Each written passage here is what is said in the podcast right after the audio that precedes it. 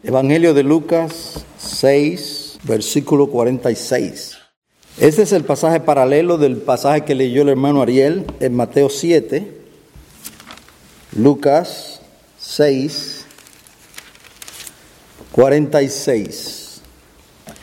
¿Y por qué me llamáis Señor, Señor, y no hacéis lo que yo digo? Todo el que viene a mí y oye mis palabras y las pone en práctica, os mostraré a quien es semejante. Es semejante a un hombre que al edificar una casa cavó hondo y echó cimientos sobre la roca. Y cuando vino una inundación, el torrente dio con fuerza contra aquella casa, pero no pudo moverla porque había sido bien construida. Pero el que ha oído y no ha hecho nada es semejante a un hombre que edificó una casa sobre tierra sin echar cimiento. Y el torrente dio con fuerza contra ella y al instante se desplomó y fue grande la ruina de aquella casa. Vamos a orar. Padre, en este momento que nos disponemos a exponer las sagradas escrituras, no queremos hacerlo en fuerzas propias porque no tenemos ninguna. Por eso acudimos a ti, de quien procede toda bendición, de quien procede toda gracia, sabiduría, inteligencia, y discernimiento espiritual. Oh Señor, que en esta noche, como a lo largo del día, el Señor Jesucristo sea proclamado para salvación de los oyentes que están perdidos y también, oh Padre, para edificación de tu pueblo. Ayúdanos, tu mano poderosa sea sobre tu pueblo en este momento. Lo pedimos en Cristo. Amén. Amén. Las enseñanzas que estuvimos viendo concerniente a los falsos profetas o los falsos maestros, sus características y lo que debemos hacer con respecto a ellos, con respecto a los falsos maestros, todo esto está contenido en el famoso Sermón del Monte, que va del capítulo 5 al capítulo 7 en el Evangelio de Mateo. Lucas, en su Evangelio, resume ese Sermón del Monte en el capítulo 6 y específicamente desde el versículo 20. Lucas resume ese famoso sermón del monte en este capítulo 6, versículo 20, hasta el final. Lo que veremos en esta noche es la conclusión de ese sermón. Los comentaristas les dan diferentes títulos a esta porción de Lucas 6, 46 al 49.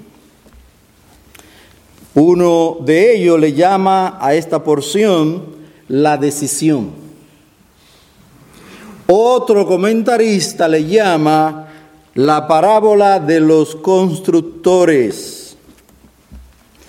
Y yo voy a juntar dos, los dos títulos y le voy a llamar la decisión de los constructores. Esto resume la verdad bíblica de nuestra responsabilidad ante lo que oímos de la palabra de Dios. Esto resume nuestra responsabilidad de lo que oímos de la palabra de Dios. ¿Qué hacemos con la palabra de Dios que se nos predica cada domingo? ¿Qué hacemos? Se nos predica la palabra del Señor mañana y tarde. Pero ¿qué hacemos con eso? Cuando usted sale por ahí y comienza a vivir su semana y vuelve el próximo domingo, ¿qué hace con la palabra de Dios que se le ha predicado? ¿Qué hacemos con ella? ¿O qué tú haces con la palabra de Dios que lees en tus devocionales personales?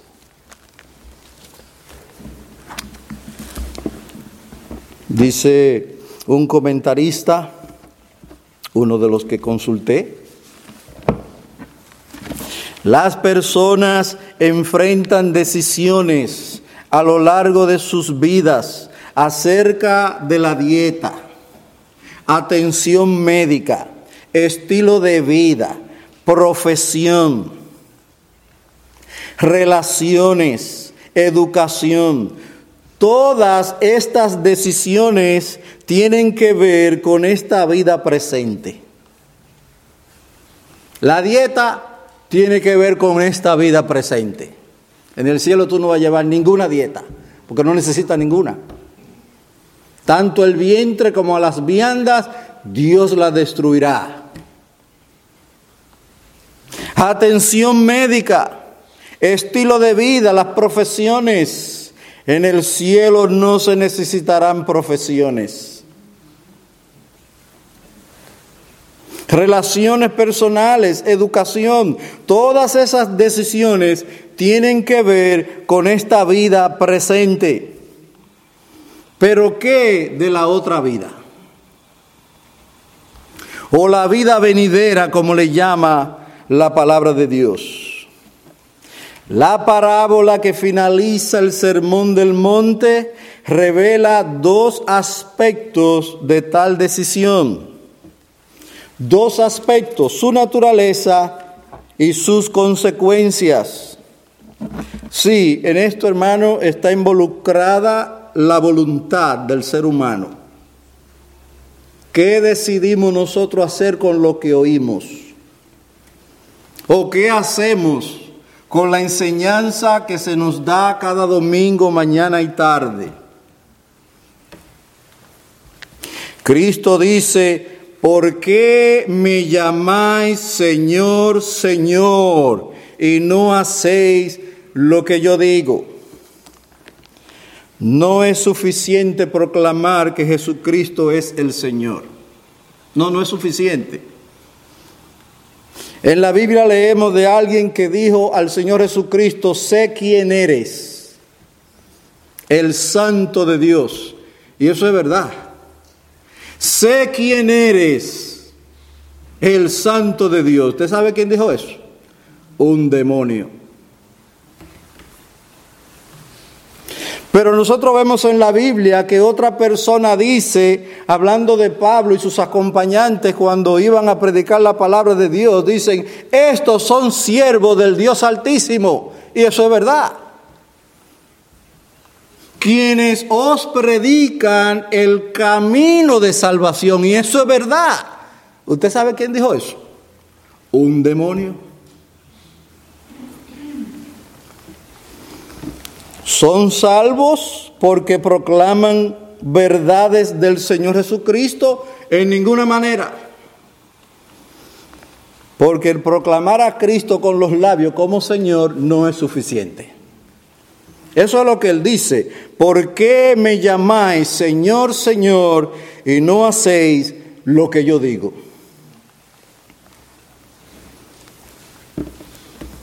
Por ejemplo, Romanos 10, 9 dice, allí la palabra en Romanos 10, 9, que si confiesas con tu boca a Jesús por Señor y crees en tu corazón que Dios le, que Dios le resucitó de entre los muertos, serás salvo.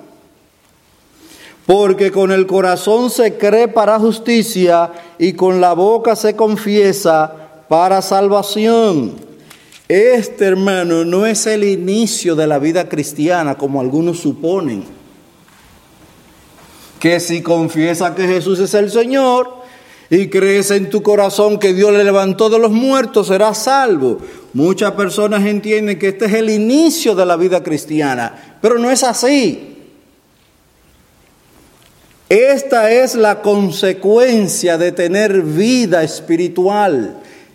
Esta es la consecuencia de que el Espíritu de Dios haya resucitado a un muerto espiritual. Esta confesión de Jesús como Señor es continua. Que si confiesas con tu boca, que, que si confiesa con tu boca a Jesús por Señor, Dice el mismo apóstol Pablo en 1 Corintios que nadie confiesa, nadie llama a Jesús Señor si no es por el Espíritu. Si no es por esa obra sobrenatural en el corazón que nos abre los ojos y vemos la grandeza, vemos la majestad del Señor Jesucristo. Le llamamos Señor, pero no quedamos ahí. Porque eso es lo que Él dice en estas palabras en el Sermón del Monte, al concluir el Sermón del Monte, eso es lo que él dice, ¿por qué ustedes me llaman Señor, Señor?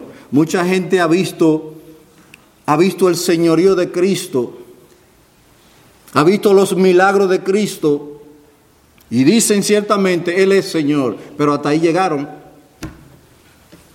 Si ese es tu caso, estás en peligro.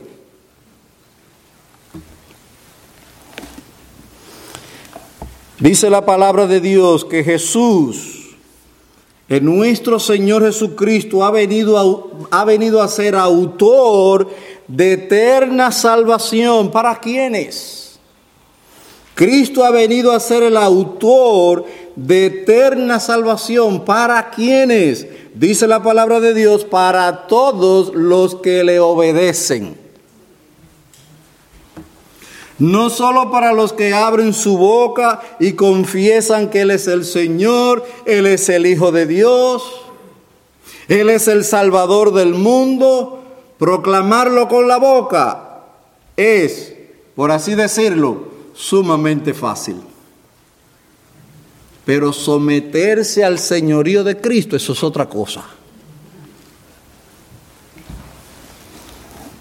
En Hebreos dice la palabra de Dios que nuestro Señor Jesucristo ha venido, ha venido a ser autor de eterna salvación para todos los que le obedecen. ¿Y qué dice Primera de Pedro? Vamos a Primera de Pedro. Capítulo 1 y versículo 2. Primera de Pedro.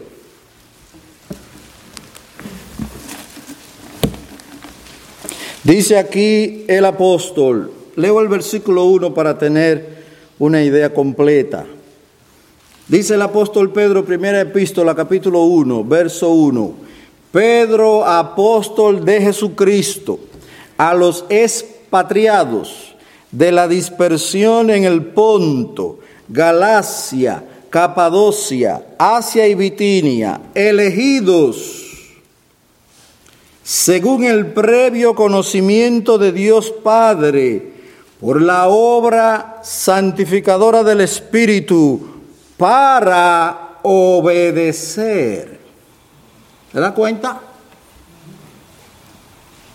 Elegidos para obedecer a Jesucristo y ser rociados con su sangre, que la gracia y la paz os sean multiplicados. Aquí dice claramente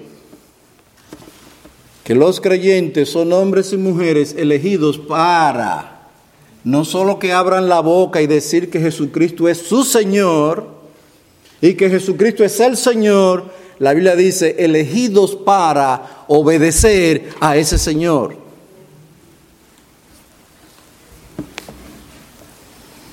El pasaje que leyó el hermano Ariel dice, no todo el que me dice, Señor, Señor, entrará en el reino de los cielos.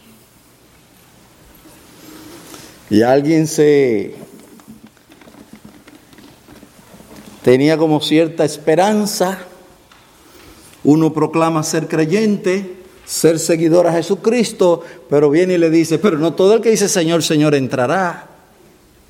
Sí, pero por lo menos yo le digo Señor, tú ni siquiera le llamas Señor. Lo que él está diciendo es que no todos los que le llaman Señor, aunque eso es necesario llamarle, confesarle como el Señor,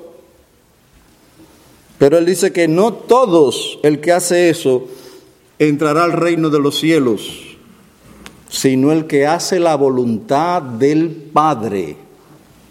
Ese entrará al reino de los cielos. Dice Santiago en su epístola, no tiene que ir allí, dice Santiago que seamos hacedores de la palabra y no tan solamente oidores. Cuando usted viene aquí y se sienta ahí a escuchar la palabra de Dios, cuando usted mismo se sienta y la lee, usted está a medio camino. El camino completo es poner esa palabra que se le ha predicado y que usted ha leído, es ponerla por obra.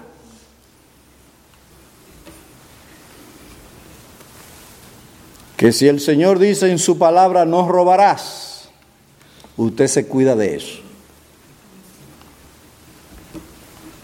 Que aunque esté en un lugar donde está, donde está usted solo y está viendo algo de mucho valor, ese mandamiento venga a su mente y le diga, no robarás.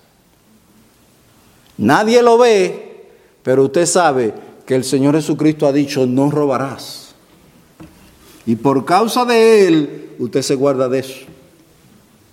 Y así con todos los mandamientos que en esta mañana nuestro hermano estuvo exponiendo, con todos los mandamientos que el Señor nos ha dado nos cuidamos de guardar y de obedecer. Sed hacedores de la palabra y no tan solamente oidores, engañándoos a vosotros mismos. El que escucha y lee la palabra de Dios pero no la pone en práctica se está engañando a sí mismo. Dice un autor, los requisitos no negociables de confesar el pecado, arrepentirse y confiar en el Señor Jesucristo como el único Salvador son necesarios para la salvación. Son requisitos no negociables. Confesar el pecado. Aun cuando pecamos, Aun cuando desobedecemos la palabra de Dios, hay una voluntad de Dios que debemos cumplir. ¿Cuál es? Confesar. Confesar. He pecado contra el Señor. Es la voluntad de Dios que confesemos el pecado, que nos arrepintamos del, del, pecado y que confiemos en el sacrificio del Señor Jesucristo. No hay un día en mi vida en que yo no invoque el sacrificio de Cristo. Esa es, esa es mi única, la única esperanza de ser recibido en la santa presencia del Señor. Cada día cuando doblamos nuestras rodillas delante del trono de Dios, es a la sangre de Cristo que debemos mirar. Y esa es su voluntad. Aquí no estamos predicando que debemos obedecer la ley de manera perfecta. Esa es la demanda de Dios. Pero es imposible que lo hagamos. Pero Dios ha hecho provisión. Y es la voluntad de Dios que echemos mano de esa provisión. Sí, la voluntad de Dios es obediencia perfecta. Él no nos baja el estándar. Sé perfecto como vuestro Padre en los cielos es perfecto. Eso es lo que dice la Biblia. Pero nos quedamos cortos. Cuando no cumplimos no obedecemos la ley de Cristo, Él ha hecho una provisión y Él quiere que echemos mano de esa provisión. Esa provisión es Cristo y su sacrificio en la cruz del Calvario. ¿En qué usted confía cuando va a invocar el nombre de Dios? ¿En lo fiel que ha sido?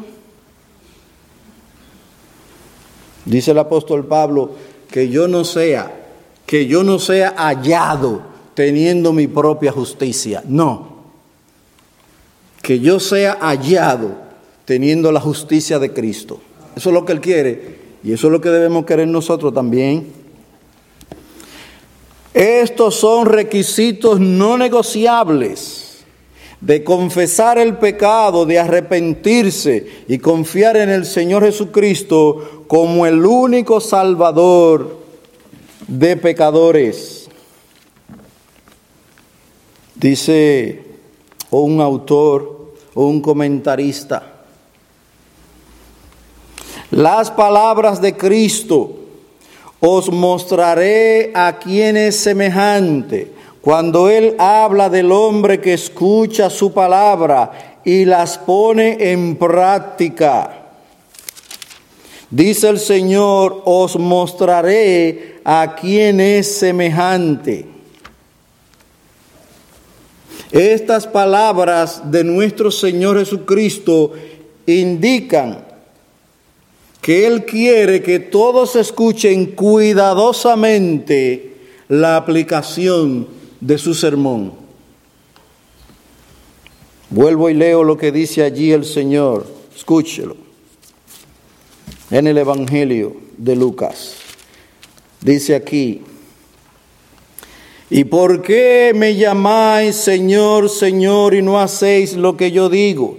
Todo el que viene a mí y oye mis palabras y las pone en práctica, os mostraré a quién es semejante. Sí, el Señor quiere que escuchemos con suma atención esta parábola que Él pone delante de nosotros. Y dice este autor, el primer constructor es un hombre previsor, prudente. Entiende que el tiempo bueno y sin nubes no va a ser permanente. Te oye hasta los incrédulos cuando esos días soleados aparecen. Hermoso día. Beautiful day. ¿Tú sabes quién nos da esos beautiful day? el Señor Jesucristo. Pero no todos los días son así. Dice este autor, el primer constructor es un hombre previsor, prudente, entiende que el tiempo bueno y sin nube no va a ser permanente. Llegará la estación de las lluvias que traerán inundaciones y desastres pensando en eso, no solamente regocijándose en los días soleados, hermosos, y a mí me encanta, me encantan los días de invierno frío pero soleado. Son preciosos. Usted se pone en el sol y no lo quema. Siente el frío, pero también tiene la luz. Esos son días hermosos. Pero hay días cargados de nubes, vientos, nieve, Pensando en esos días de lluvia, de nieve, sí es precioso cuando está cayendo y cuando está blanquita también, pero cuando tiene que coger la pala dice, mm, mm". especialmente si ya tienes la edad de algunos de nosotros, no se pone linda la nieve. Pero pensando en los días de las inundaciones y de los torrentes y de los vientos, el hombre previsor, el hombre prudente, edifica de una manera. Dice el Señor Jesucristo, el que pone en práctica, el que pone en práctica mis palabras es como el que cava hondo y busca cimiento firme. Y cuando encuentra ese cimiento rocoso, ahí pone la zapata, como decimos algunos. Pone ahí el fundamento de su casa, en la roca.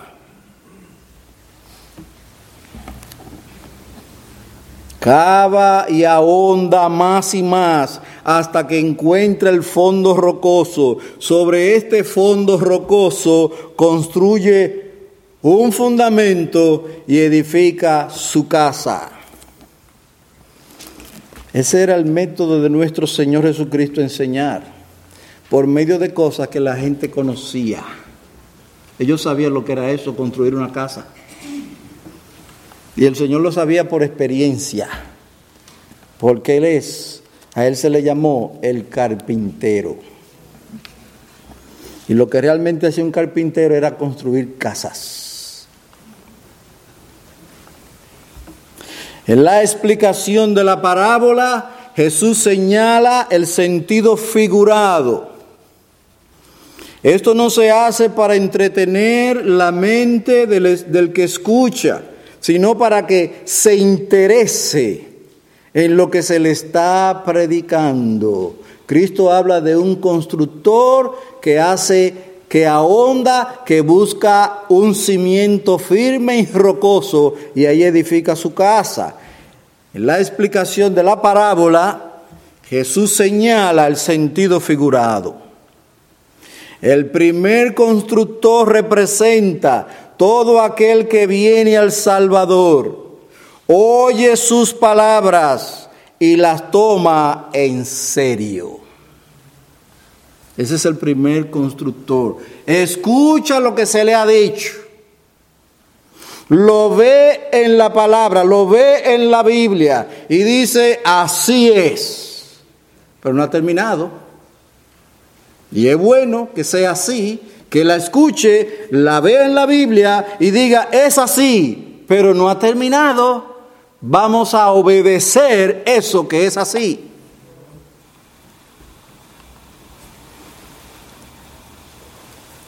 Sí, el primer constructor representa todo aquel que viene al Salvador, oye sus palabras y las toma en serio. Pone en práctica todo lo que Jesús ordena porque ha puesto su confianza en Él. Cuando alguien está dudoso de si es o no es un verdadero discípulo, ¿cuál es la prueba? ¿Cuál es la prueba? Dice Jesucristo, hagan discípulos en todas las naciones, enseñándoles todo lo que yo he mandado. ¿Cuál es la prueba? que todo lo que Cristo ha mandado, Él lo ponga por obra. Si no es así, si escucha lo que Cristo ha mandado, pero no lo pone por obra, no hay otra conclusión. Falso discípulo. Oye, pero no hace. Pero el hombre y la mujer que escucha la palabra de Dios, oye lo que Cristo ha ordenado que se haga, en todas las áreas de su vida, no tiene área, no tiene área sagrada. Eso no, eso está separado. Sí, mi vida financiera está separada de ser cristiano. Eso son dos cosas. No mi hermano, no mi amigo. En Cristo es todo o nada. Toda tu vida todos los aspectos de tu vida están bajo el señorío de Cristo. Eso es lo que dice la palabra de Dios. Enséñenle todo lo que yo he mandado. Y el discípulo que lo ponga por obra, ese es el verdadero discípulo. El que escucha y no hace, se engaña a sí mismo. Tal hombre o mujer joven o niño. Sí, esto incluye a los niños. Tal hombre o mujer, joven o niño o de edad avanzada, está edificando sobre un fundamento firme, estable. ha edificado o está edificando sobre la roca eterna que es el Señor Jesucristo. Ese es el hombre o mujer, joven o viejo, que al escuchar la palabra de Cristo la pone por obra. Cristo es la roca firme. Quiero leer un versículo que está en Isaías para que usted escuche lo que dice la Biblia acerca de nuestro Señor como roca. Dice Isaías 28.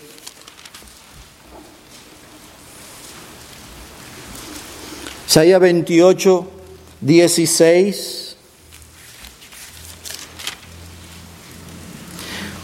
Por tanto, así dice el Señor Dios, he aquí pongo por fundamento en Sión una piedra, una piedra probada, angular, preciosa, fundamental, bien colocada. El que cree en ella no será perturbado. Y otra versión dice, el que crea en ella o ponga el fundamento de su vida en esa roca, no será avergonzado.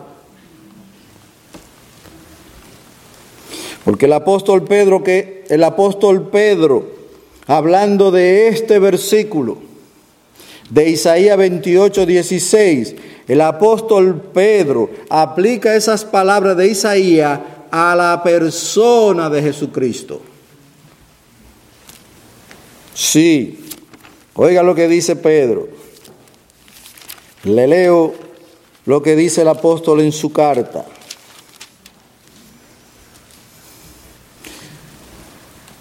Dice, también vosotros como piedras vivas, sé edificados como casa espiritual para un sacerdocio santo, para ofrecer sacrificios espirituales aceptables a Dios por medio de Jesucristo. Pues esto se encuentra en la escritura. Y él está citando a Isaías 28, 16. Pedro dice, esto se encuentra en la escritura. He aquí pongo en Sión una piedra escogida, una piedra angular, y el que crea en él no será avergonzado. Este precioso valor es pues para vosotros los que creéis, pero para los que no creen, la piedra que desecharon los constructores, esa en piedra angular se ha convertido y piedra de tropiezo y roca de escándalo. pues ellos tropiezan porque son desobedientes a la palabra. El apóstol Pedro aplica esas palabras a la persona de Cristo como la roca eterna. Hermanos y amigos, es en Cristo, es en la persona de Cristo y su palabra que tú debes edificar la vida, tu vida, la casa de tu vida. Eh, debe ser edificada en Cristo y su palabra. Si no es así, el desastre está por venir. A todo hombre o mujer que profesa ser creyente, discípulo del Señor Jesucristo, le llega la hora de la prueba. Los oidores del Evangelio también están incluidos. La prueba o la crisis está incluida. Sí, tenemos que hablarle claro. Esto no es todo color de rosa. Ni siquiera en el cielo todo será color de rosa. No habrán otros colores. Pero la expresión significa, todo color de rosa significa, o se quiere dar a entender que no hay problema ninguno. No, la vida cristiana, en la vida cristiana también se incluyen las pruebas, las crisis, que vienen en diversas formas y de modos diferentes, pruebas, tentaciones, duelo por la pérdida de personas queridas o duelo por la pérdida de la salud o de bienes, etcétera, etcétera. Sí, las dificultades están incluidas en la vida cristiana. Y muchas de esas dificultades vienen por causa de que confesamos a Cristo. Vienen diversas formas y de modos diferentes. Pruebas, tentaciones, duelo, enfermedad, muerte. Pero sobre todo viene la prueba final, el juicio en el día de Cristo. Cristo dice en aquel día, y habla del juicio, en aquel día muchos me dirán, Señor, Señor, en tu nombre hicimos muchos milagros, en tu nombre echamos fuera demonios, en tu nombre yo iba a la iglesia, en tu nombre me sentaba a escuchar tu palabra. Y Cristo dice, apártate de mí, nunca te conocí. Hermano, este es un llamado a que no nos engañemos. No nos engañemos. ¿Quién eres delante de Cristo? No vivamos para los ojos de los demás. Vivamos para los ojos de Cristo.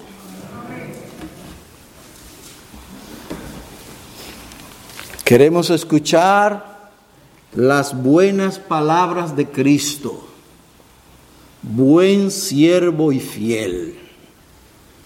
Para que sea así, nosotros debemos, para que sea así, debemos andar a la luz de sus ojos, no a los ojos de los demás. Ponemos por obra su palabra y cuando fallamos en cumplirla, nos humillamos y pedimos perdón, porque esa es su voluntad.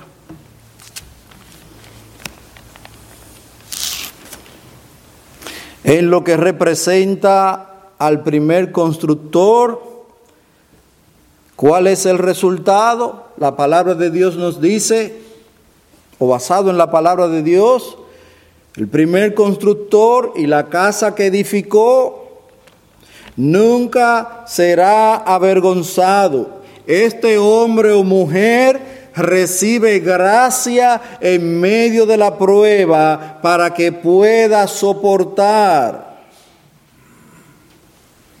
Aún el día del juicio es para él o para ella un día de triunfo. Oiga lo que dice el apóstol. Hermano, esto es bien serio. Tenemos que vivir a la luz de los ojos de Cristo. Y tenemos que andar a la luz de la palabra de Cristo. Yo no me quiero engañar. Yo no quiero ser de lo que Cristo le diga en aquel día, apártate de mí. Hacedor de iniquidad. Por eso cuando estamos a solas delante de Él, solo Él y nosotros, nadie más. Tenemos que decirle, Señor, ayúdame a buscarte y a buscarte de todo corazón. Es ahí, que ahí es que se sabe quién es quién. Cuando estás solo o sola delante del Señor Jesucristo.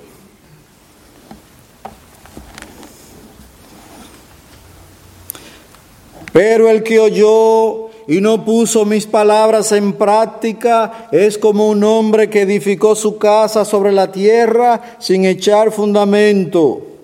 El segundo constructor edifica su casa sobre tierra considera innecesario un fundamento de cualquier clase. Él se dice a sí mismo, los días son hermosos, la vida es preciosa. Los días son hermosos y soleados y no se acabarán. Este es el famoso hombre que siempre dice, todo va a estar bien. Es un optimista enfermizo. La clave no es el optimismo, la clave es confiar en Cristo. Este representa al hombre que sigue las insinuaciones de su propia voluntad pecaminosa.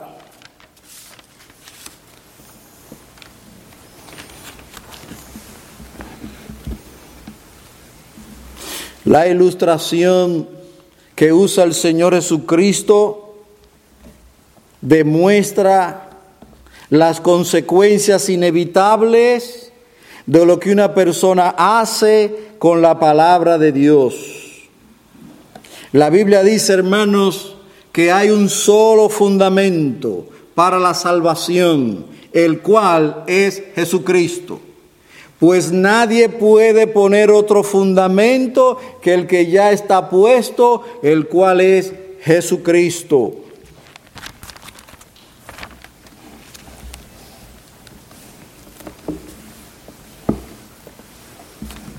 Hay personas cuya filosofía de vida es, como decía nuestro hermano esta mañana, hay personas cuya filosofía de vida es comamos y bebamos, que mañana moriremos. Y había un cantante que yo escuchaba cuando era incrédulo, un famoso cantante de salsa. Y él decía que había que disfrutar la vida, porque si no resucito, nada. Bueno, ahora él sabe si va a resucitar o no. Ahora él sabe si de, si de aquel lado de la muerte hay o no hay otra vida. Ahora Él lo sabe. Hay algunos cuya filosofía de vida es comamos y bebamos que mañana moriremos porque no sabes si hay otra vida. Ese fundamento es arena movediza.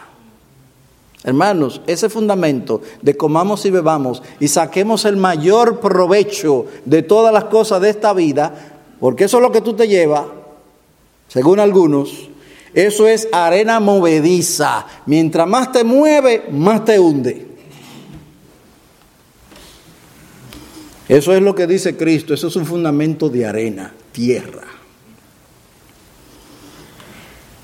Otros edifican sus vidas en el fundamento de falsas religiones, budismo, que es la religión principal de los chinos, el budismo, el islamismo, el hinduismo y demás. Ni siquiera el judaísmo es suficiente. Porque los judíos, teniendo la verdad, no hicieron caso de aquel que es la verdad. Bien, para, para avanzar al final de nuestro estudio, dice este autor, quienes construyen sus vidas en el cimiento del Evangelio no tienen nada que temer de la tormenta del juicio ya que Jesús prometió, Cristo prometió y dijo, de cierto, de cierto os digo, el que oye mi palabra y crea al que me envió, tiene vida eterna. Y no vendrá condenación, mas ha pasado de muerte a vida. Por otro lado, el que no edifica la casa de su vida, sobre el fundamento de la persona de Cristo y su obra en la cruz del Calvario, al no tener cimiento, cuando venga la tormenta del juicio y esa tormenta venga y golpee con ímpetu aquella casa, caerá y será grande su ruina. Que el Señor tenga misericordia de todos los que están aquí que escuchan la palabra de Cristo. Algunos incluso la escuchan con gozo y con deleite. Hay algunos que pueden decir, me encanta oír la palabra de Dios. Mi amigo, pero si eso es lo único que tú haces con la palabra de Dios, es triste, es triste tu condición, porque hay uno que dice la Biblia que escuchaba con gozo a Juan el Bautista. Herodes le escuchaba, le gustaba escuchar a Juan, pero después le mandó a cortar la cabeza. La ruina que espera a los que están edificando simplemente sobre tierra o sobre la arena, porque solo oyen y no hacen, esa casa, esa vida carece de fundamento.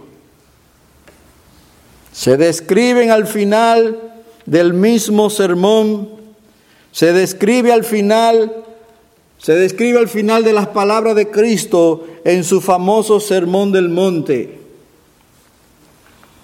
Y nos preguntamos, hermano, ¿por qué Cristo termina su sermón de esta manera? Porque Cristo no estaba ahí para entretener a la gente. Cristo estaba ahí para guiarles al camino de la salvación, para guiarles a Él mismo. ¿Por qué Cristo termina su famoso sermón del monte con estas palabras tan solemnes, tan serias? Más que nada para dejar impreso en la mente de sus oyentes y en todos los que después lo oirían, eso los incluye a ustedes todos más que nada para dejar impreso en la mente de sus oyentes y de todos los que después lo oirían, que su reacción ante las palabras del Señor tienen significado para toda la eternidad. Aquí está implicado tu destino eterno. ¿Qué tú haces con la palabra de Cristo? Hermano, el anuncio de este, el anuncio de la ruina y el trágico final de los incrédulos es una manifestación de la misericordia de Cristo. El que tú escuche estas cosas es misericordia de Cristo. Porque él dijo de los sodomitas que si hubieran oído el Evangelio se hubieran arrepentido. Dios muestra, Dios muestra misericordia a ti, amigo, inconverso, muestra su misericordia al presentar delante de tus ojos estas cosas. Hay un llamado al arrepentimiento, hay un llamado a la fe en el Hijo de Dios. Edifica tu vida sobre la roca firme la roca de la salvación que Dios nos ha provisto, el Señor Jesucristo. Oramos que el Señor se compadezca de los que están aquí sin Cristo o de aquellos que profesan ser de Cristo y se están autoengañando. Que en esta noche el Señor por su Espíritu los convenza y ellos ahí mismo en sus asientos les digan a Cristo, ten de mí misericordia. Oremos. Oh Padre bueno, hemos presentado estas palabras serias y solemnes de nuestro Salvador. Te suplicamos que cada uno de nosotros las tome en serio. Ayúdanos, Señor, aún aquellos que profesamos ser creyentes, aún en la intimidad de nuestras vidas, cuando estamos solos, solos delante de tus ojos, aún allí podamos actuar como hombres y mujeres que temen tu nombre. Y supliquemos como tu siervo David, conforme a tus muchas misericordias, apiádate de mí. Ayuda a tu pueblo, ayuda a tu iglesia, hombres y mujeres débiles, a vivir y a edificar sobre el fundamento firme de la persona y la obra de tu amado Hijo, el Señor Jesucristo. En su nombre, amén. Amén.